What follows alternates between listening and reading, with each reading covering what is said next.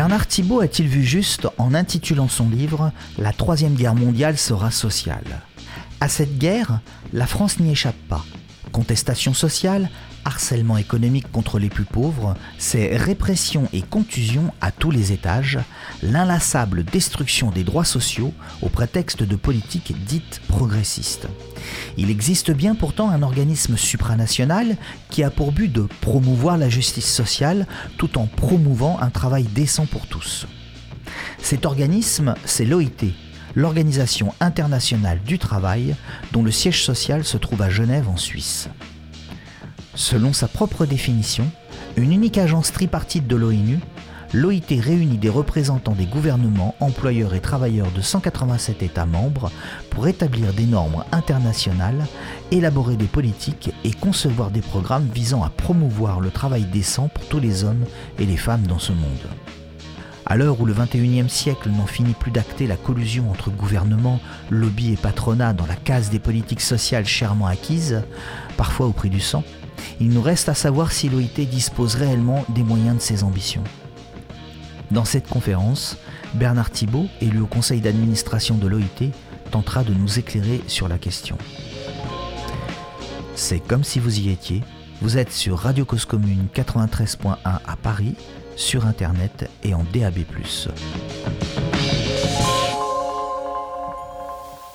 Je souhaitais euh, tout d'abord mieux faire partager ce qu'est la, réalité des droits sociaux des travailleurs dans le monde. Euh, le faire euh, avec d'autant plus d'éléments que désormais, depuis juin 2014, je siège à l'Organisation internationale du travail, qui est une institution mondiale qui est aussi très méconnue.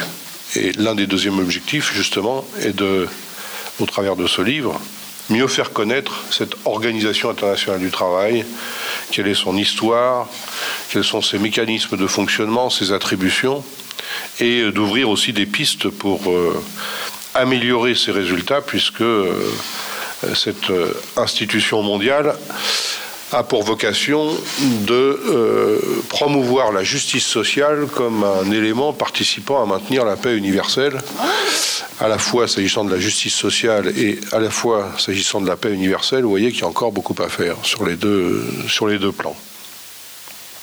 Donc je reviens au premier objectif, mieux faire partager la réalité des droits sociaux dans le monde, ce que j'appelle la photographie des, des, droits sociaux, dans la mesure où la situation se caractérise euh, principalement par une dégradation des droits des travailleurs. C'est naturellement une tendance mondiale, on va trouver des inégalités, mais la tendance euh, globale est à la dégradation en termes principalement de précarité dans la relation de, la relation de travail. Je ne vais pas vous donner tous les chiffres qui sont dans, l'ouvrage, euh, juste quelques-uns. Il y a aujourd'hui près d'un travailleur sur deux dans le monde qui exerce son activité sans contrat de travail. Un travailleur sur deux sans contrat de travail. Et euh, la tendance est à la progression du nombre de ceux qui n'ont pas de contrat de travail. Ce qui veut dire que d'ici 10-15 ans, on peut être dans la minorité mondiale, je parle de la France et d'autres pays européens, on peut être dans la minorité mondiale, à savoir euh, parmi ceux qui auront un contrat de travail et donc des conditions euh, encadrées, précisées euh, sur la manière dont le travail soit rémunéré, s'exerce, le temps de travail, le lieu de travail, le volume de travail à effectuer. Alors vous comprenez bien que Dès lors qu'un travailleur sur deux pratiquement n'a pas de contrat de travail, beaucoup de choses en découlent. Ainsi, 73% de la population mondiale n'a pas de système de protection sociale. Disons de véritable système de protection sociale. Un sur deux n'a pas de retraite. Qui dit travail non déclaré, euh, absence de cotisation et, tout, est, tout est à l'envie il y a uniquement 12% euh, des chômeurs dans le monde qui touchent des allocations chômage. En France, on est un peu plus de 40%, et encore, euh, on considère que ce n'est pas tout à fait satisfaisant parce que la caractéristique, euh, en général, d'un chômeur, c'est de subir sa situation, ça n'est pas de la choisir, mais nous sommes à un taux d'indemnisation de l'ordre de 40%, la moyenne mondiale est de 12%.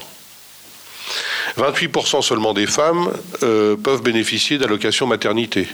Toujours une moyenne euh, mondiale. On va trouver des, pays, bien sûr, où la quasi-totalité des femmes peuvent bénéficier d'allocations, mais on va trouver des pays où c'est totalement exclu. Donc la moyenne mondiale est à 28%. Euh, on a encore 168 millions d'enfants qui sont au travail aujourd'hui, alors que c'est interdit par une convention internationale depuis plusieurs décennies, et 168 millions recensés. Euh, je dis recensés parce qu'il y a une vingtaine de pays qui manquent dans ce recensement, donc on peut malheureusement euh, considérer qu'on est peut-être proche des 200 millions d'enfants au travail. En tout cas, le chiffre officiel reconnu par la communauté internationale, c'est 168 millions d'enfants qui sont euh, au travail. On a également la moitié de la population mondiale qui vit dans des pays qui ne reconnaissent pas le droit syndical, la négociation collective ou le droit de grève, la moitié de la population mondiale. Et dans cette moitié, on peut citer une grosse partie des États-Unis, avec un droit syndical qui est plutôt un droit d'entreprise, mais qui n'est pas un droit à l'échelle de l'État et encore moins euh, à l'échelle de la fédération des États. La Chine, la plupart des pays du Golfe, l'Inde, et donc vous voyez que ça fait rapidement la moitié de la population, et en termes d'échanges commerciaux, ça représente une majorité des échanges commerciaux mondiaux. Donc une majorité des échanges se fait sur la base de pays qui ne reconnaissent pas officiellement le fait syndical, ni par leur constitution nationale, ni par une loi, ni par quelques documents euh, officiels que ce soit. Et puis enfin, pour en finir avec les chiffres, mais peut-être qu'il y en aura d'autres dans la conversation, nous verrons. Il y a chaque année 2 300 000 travailleurs qui décèdent du fait du travail. Alors là aussi, c'est le chiffre qui est validé par les États, qui est reconnu officiellement. Donc 2 300 000 qui décèdent par le travail, c'est-à-dire soit par accident du travail, soit par des maladies professionnelles liées au travail.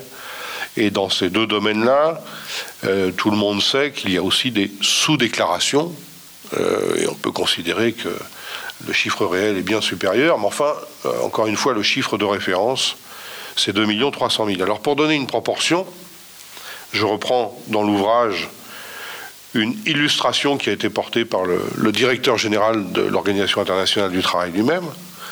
Pour donner une idée de l'ampleur de ce phénomène, il a comparé ces 2,3 millions au nombre de décès provoqués par les conflits et les guerres. Et il y a plus chaque année de décès du fait du travail qu'il n'y a de morts du fait des guerres et des conflits. Euh, vous voyez que ça, ah, ça fait réfléchir. Et on n'a en tout cas pas de débat ou de, recherche, d'études, d'analyse comme on peut l'avoir à propos d'autres décès. Alors il ne s'agit pas naturellement en disant cela d'attribuer euh, une valeur particulière à tel ou tel disparu, c'est pas du tout le propos, mais tout simplement pour dire que les décès liés au travail le sont de manière beaucoup plus confidentielle, souvent beaucoup plus disséminée, hein, naturellement, à part lorsqu'il y a de grosses catastrophes comme au Plaza, cette usine du textile qui s'est effondrée au Bangladesh, là c'est plus de 1100 victimes euh, en une fraction de seconde, euh, naturellement, l'information, je dirais, se fait un minimum de relais de, ce genre de catastrophe. Mais pour le reste du temps, on ne peut pas dire euh, que les décès, qui sont pourtant très nombreux, liés au travail, euh, soient un objet de, préoccupation. Donc ça, c'est, si vous voulez, l'entrée en matière du livre, c'est de plaquer cette photographie des droits sociaux. Je vous livre là quelques chiffres qui sont, qui sont extraits de ce premier chapitre. Il y en a d'autres et qui illustre la dégradation de la condition faite aux travailleurs. Alors, je précise tout de suite que depuis que le livre est sorti, depuis le mois d'avril, euh, absolument personne n'est venu contester la véracité des chiffres que euh, je diffuse au travers de ce livre. Et pour cause, puisque je les extrais des rapports officiels de l'Organisation internationale du travail. Autrement dit, ce sont des chiffres qui ont déjà été validés par différentes assemblées réunissant les États, les représentants euh, des syndicats et les représentants des, employeurs. Ce sont donc des chiffres euh, incontestables. C'est important de le dire parce que parfois on pourrait considérer qu'on lance des chiffres comme ça. Il y a les sources et encore une fois, personne n'a contesté la véracité de, ces chiffres. Donc euh, rien, que ce phénomène-là, cette, photographie-là, est particulièrement préoccupante. Alors, après, il faut en analyser les causes. C'est euh, naturellement, pour l'essentiel, le résultat d'un processus économique global qui ne tient pas compte des droits sociaux dans son organisation. Euh, on confie, et je vais y venir maintenant, à une organisation internationale, en l'occurrence l'OIT, le soin de promouvoir la justice sociale, mais on n'intègre pas objectivement cet objectif dans les échanges commerciaux, dans la manière dont les entreprises fonctionnent, régissent leur rapport entre donneurs d'ordre et sous-traitants, la manière dont les États aussi contractent des accords bilatéraux ou multilatéraux. Euh, autrement dit, on fait du commerce en faisant abstraction des objectifs sociaux et après on demande à d'autres organismes d'essayer de, de réparer en quelque sorte un petit peu les pots cassés. Alors la deuxième grosse question au travers de cet ouvrage, c'est donc l'Organisation internationale du travail, puisque c'est l'institution qui a en charge officiellement, au nom des États, de promouvoir cette, cette justice sociale. Alors, j'y suis donc élu depuis, euh, depuis 2014. Et euh, bah, au travers de ce mandat, je le savais un petit peu auparavant, mais au travers de ce mandat, je me suis aperçu qu'en France, et puis au-delà, euh, les syndicalistes, les citoyens, enfin tous ceux qui s'intéressent hein, de près ou de loin à la marche du monde, ne connaissaient pas ou pas bien cette institution. L'Organisation internationale du travail est une institution très méconnue, on entend plus souvent parler de l'OMS, par exemple, en matière de santé, qui est une autre agence de, l'ONU. L'OIT, c'est beaucoup moins courant, ou alors, de temps en temps, lors de la publication d'un rapport avec un chiffre qui, sort de l'actualité, mais enfin, euh, on n'en connaît pas forcément les, les rouages. Donc j'ai voulu rappeler, revenir sur l'histoire de l'Organisation internationale du travail, qui est née en 1919, donc ça va bientôt faire 100 ans. Euh, et l'OIT est né en 1919 sur les décombres de la Première Guerre mondiale. C'est d'ailleurs pas un hasard, c'est la Première Guerre mondiale qui pousse les États à aller vers cette création. Et puis aussi euh, un sentiment révolutionnaire qui apparaît menaçant. À la fois, il y a eu la révolution de 1917, mais il y a aussi d'autres poussées, euh, si ce n'est révolutionnaires, très contestatrices sur le continent européen, qui fait dire à un certain nombre de responsables il faut qu'on mette de l'huile dans les, rouages des rapports sociaux parce que sinon on ne sait pas, ce que ça va donner.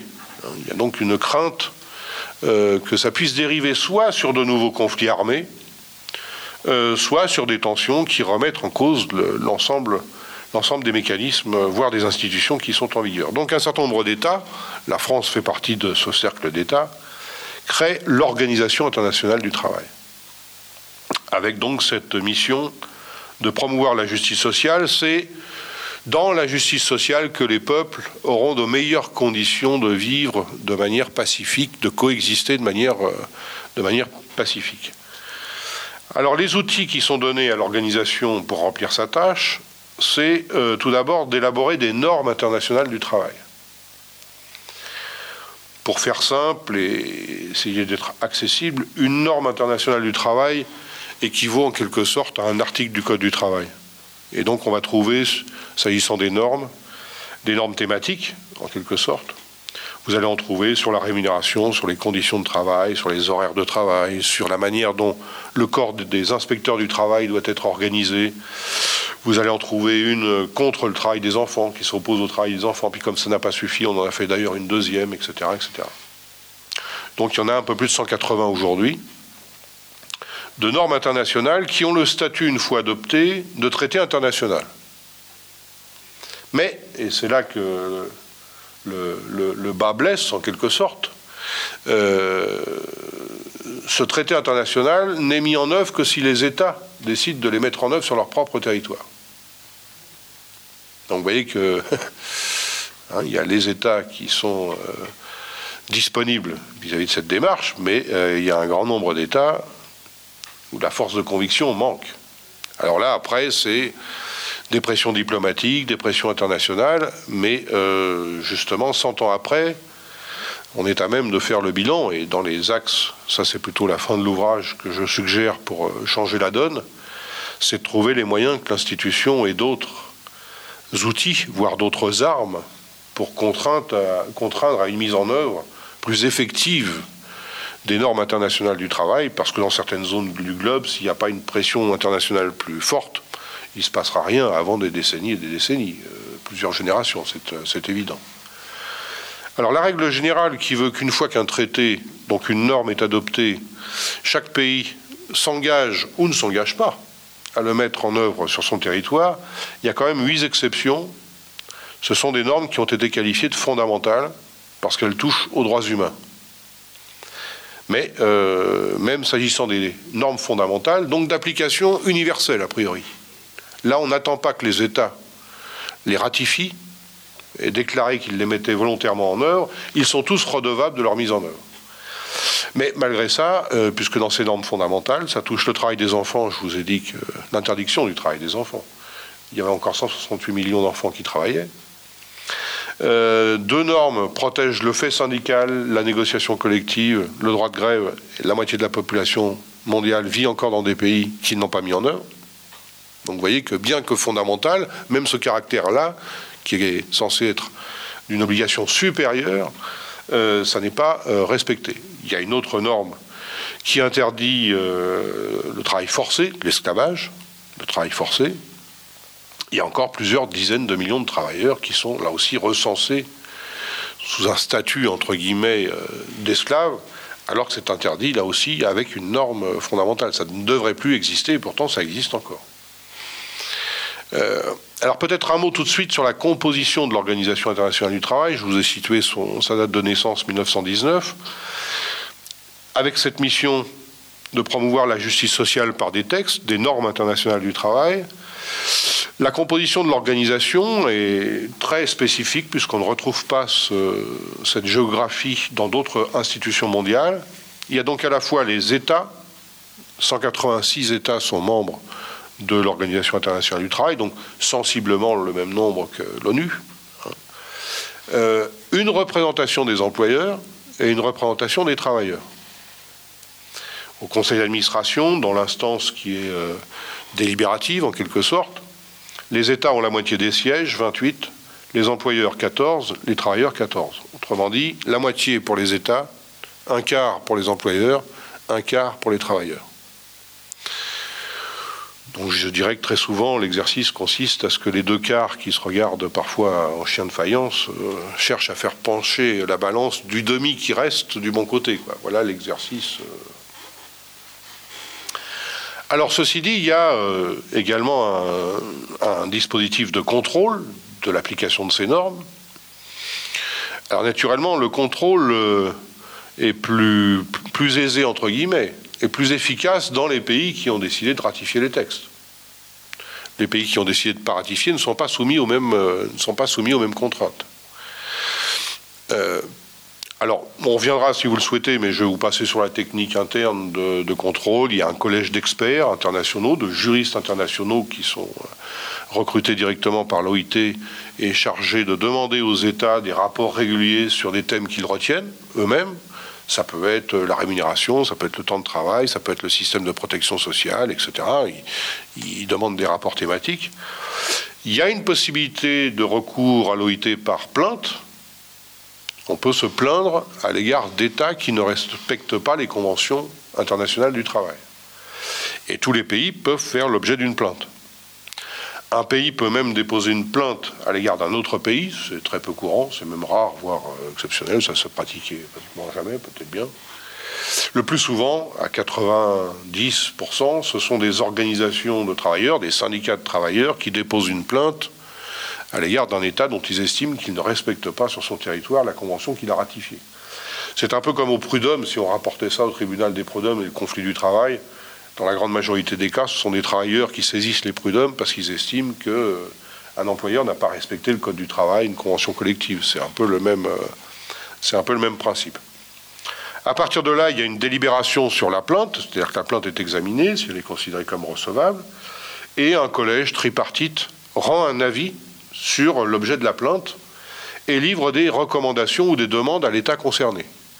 Alors ces recommandations ou ces, demandes peuvent consister à dire la loi que vous avez en matière euh, de travail des enfants n'est pas du tout conforme à la convention euh, euh, concernée, on vous demande de revoir la loi en question. Mais là, il y a deux hypothèses, où l'État se conforme à l'avis de l'Organisation internationale du travail, où l'État tourne le dos en disant je vous remercie de votre avis et puis je fais comme avant. Quoi. Ça existe aussi, hein, il faut en convenir.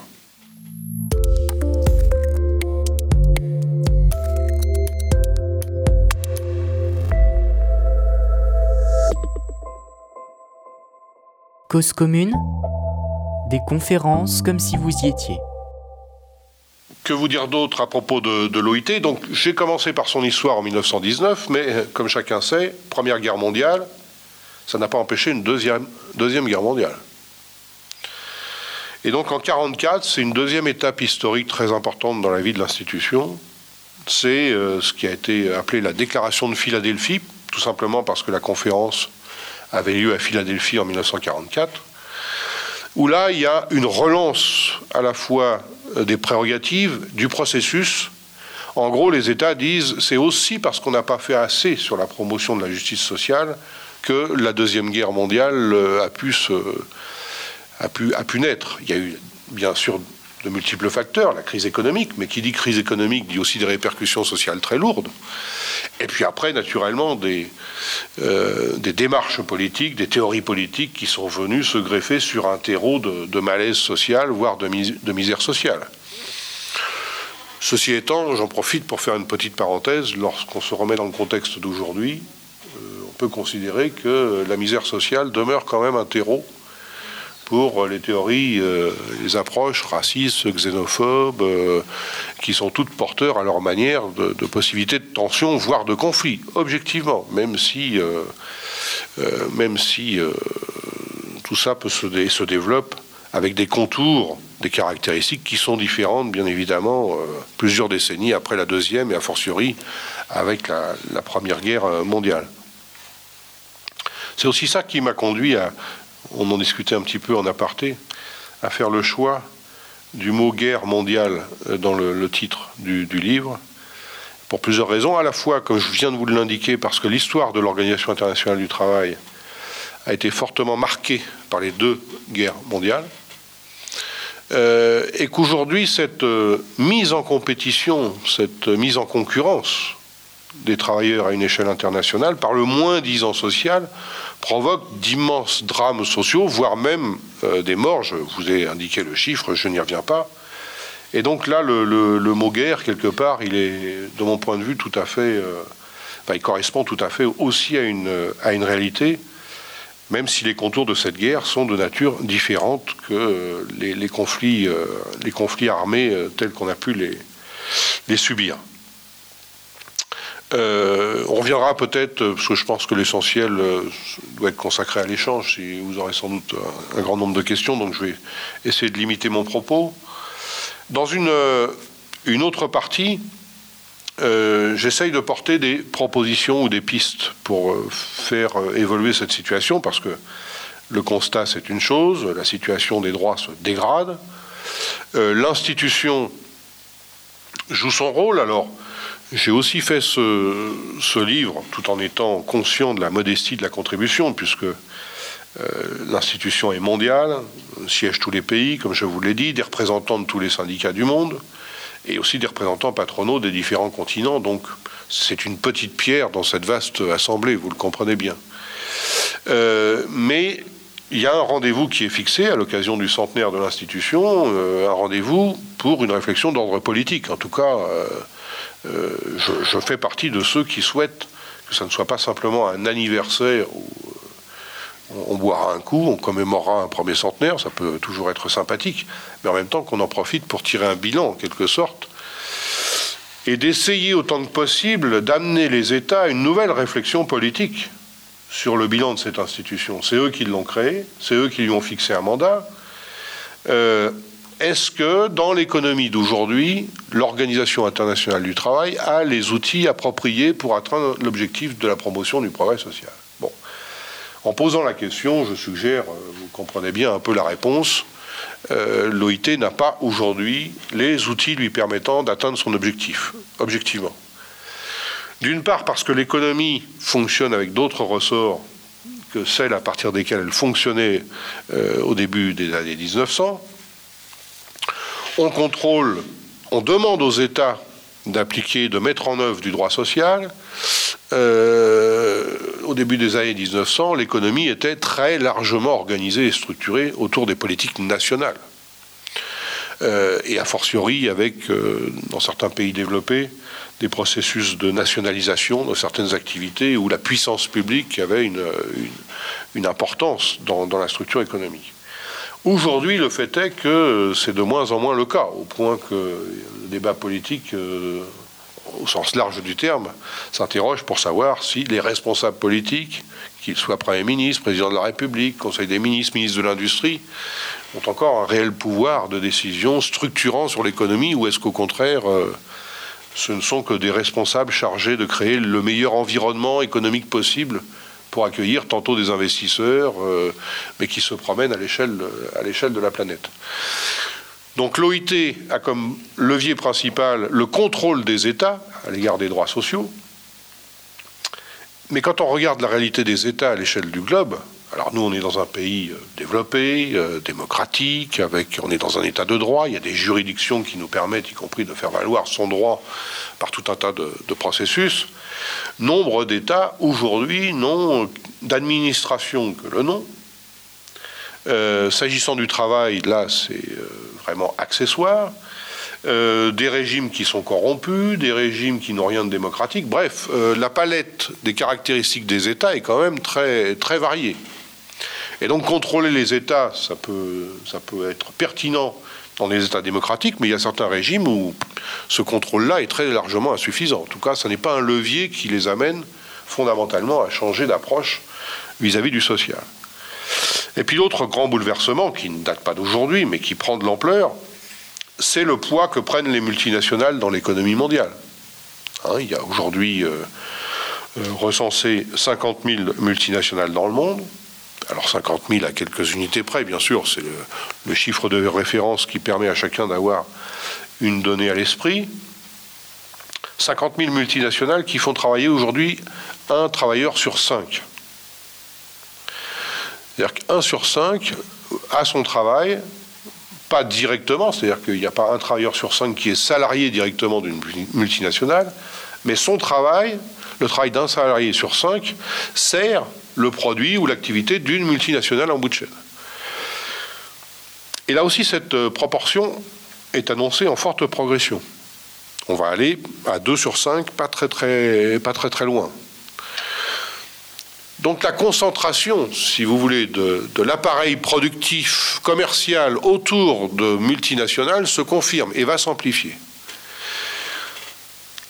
Et objectivement, alors on va trouver dans ces firmes internationales euh, là aussi plusieurs types de comportements, un peu comme on peut trouver euh, des entreprises dans un, même pays avec différentes caractéristiques et différents comportements. Mais objectivement, le système permet et facilite le fait que ces multinationales jouent du moins-disant social à une échelle euh, globale.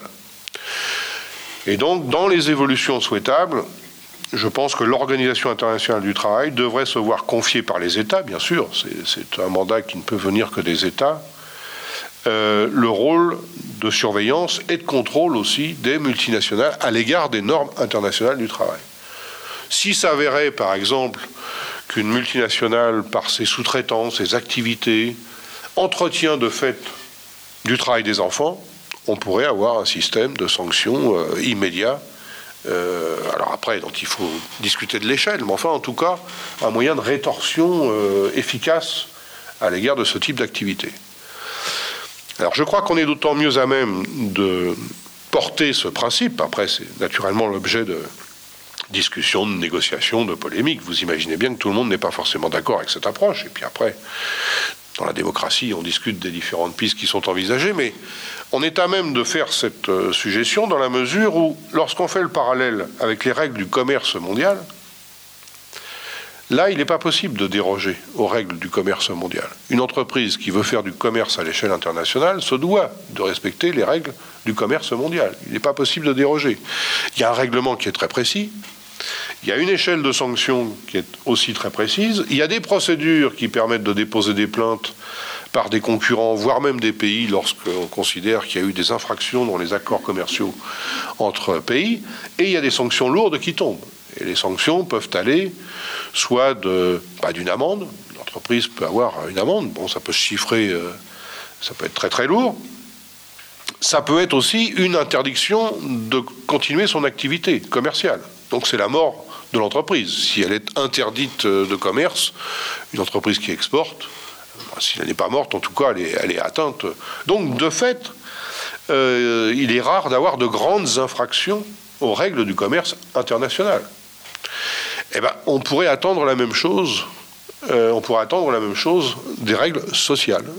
Alors que là, on dit il y a des règles sociales, mais euh, on vous demande de bien vouloir les respecter. Donc une piste à l'égard des multinationales, d'autres pistes à l'égard des échanges euh, commerciaux internationaux. Euh, la nature des relations entre États, par exemple. Euh, la France, comme d'autres pays, contracte avec des États des, échanges, des accords commerciaux. On pourrait attendre que dans ces, accords, il y ait des considérations sociales beaucoup plus développées qu'il n'y en a aujourd'hui alors qu'on a tendance à accommoder ça de certaines recommandations, certains engagements, euh, mais les progrès sociaux, euh, dans les pays, j'entends, où les droits sont les moins avancés, vous voyez, une série de pays du Golfe ou, euh, ou d'Afrique ou d'Asie, la France peut contracter, mais dans son contrat, elle pourrait exiger d'avoir des objectifs de promotion des droits sociaux dans le pays, que ce contrat serve aussi à la promotion de, droits sociaux dans le pays avec lesquels le contrat est passé. Euh, il y a quelques réflexions sur l'activité syndicale aussi à l'intérieur des, groupes multinationaux. Je dirais là, c'est plutôt l'action de l'intérieur en tant que militants syndicaux dans un certain nombre d'institutions, des comités d'entreprise européens, des, euh, comités mondiaux euh, qui existent aussi dans certaines, certaines firmes. Donc il y a quelques réflexions à ce propos. Je développe également un paragraphe, enfin un chapitre important spécifique à l'Union européenne. Parce que dans, ce, dans cette vision mondiale, naturellement, euh, nous, en France, on a cette spécificité d'être dans l'Union européenne et euh, il est nécessaire de regarder plus spécifiquement ce qui s'y passe. Alors là, je soulève plusieurs, euh, aspects à ce propos.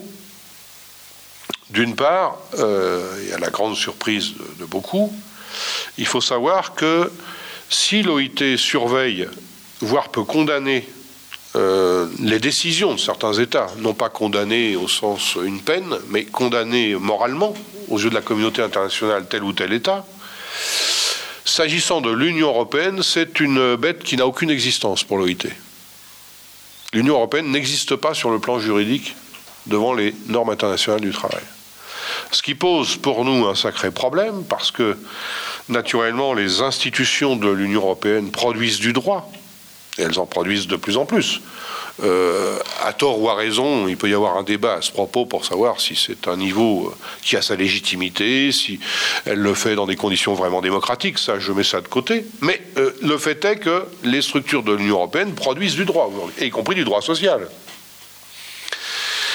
Eh bien, nous n'avons pas la possibilité de contester, et pourtant ça se produit, lorsque ce droit est en infraction avec une norme internationale du travail.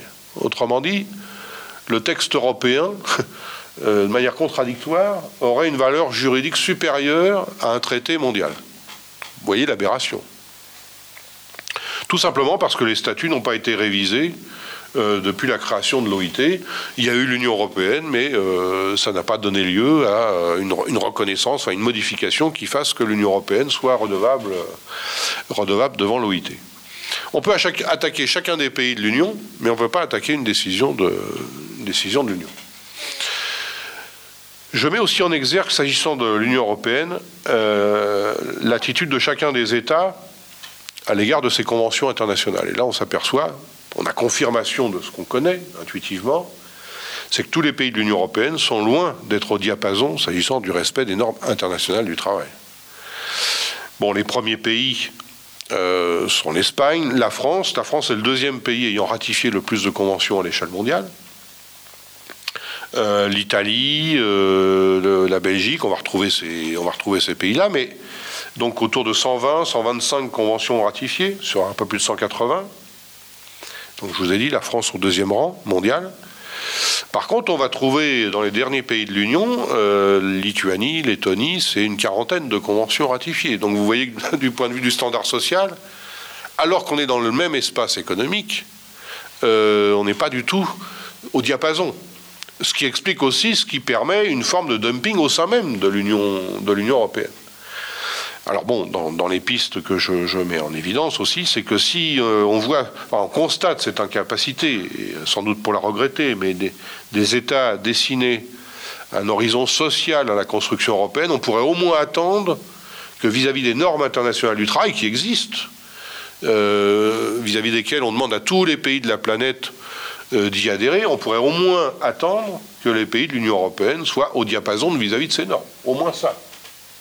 Ça n'est pas le cas. La seule condition qui est demandée aux pays de l'Union européenne, c'est d'avoir tous ratifié les huit conventions fondamentales, c'est-à-dire les, conventions qui touchent aux droits humains. C'est pas neutre, euh, c'est pas, pas, négligeable, mais en même temps, c'est loin de faire euh, l'ensemble, de traiter l'ensemble des questions sociales euh, telles qu'on les connaît.